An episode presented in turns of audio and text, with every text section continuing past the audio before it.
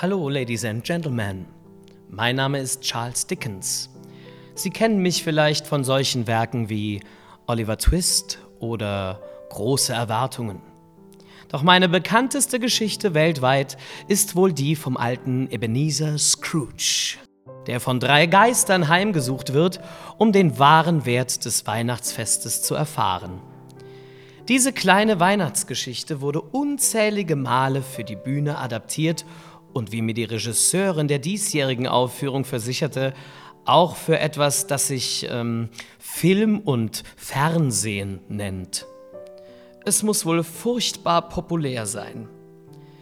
Hier wären wir dann auch schon bei der Frage, warum ich zu Ihnen spreche. Am 25. November wird A Christmas Carol im Theater am Ring in Saarlouis aufgeführt und am 5. Dezember in der Stadthalle Merzig. Das Produktionsteam rund um die Regisseurin Jenny Theobald hat sich daher etwas ganz Besonderes für sie einfallen lassen.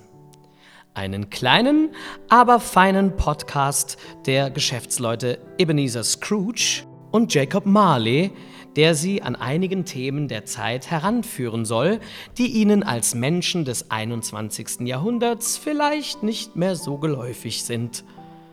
Was hat es mit dem Bevölkerungsüberschuss auf sich und warum sollte man besser nie heiraten? Was genau steht im Armengesetz und warum ist Weihnachten eigentlich so absolut überflüssig? Soll ich das wirklich so vorlesen? Ähm, nun ja, wir wünschen auf alle Fälle viel Vergnügen bei Scrooge and Marley, A Christmas Carol Podcast.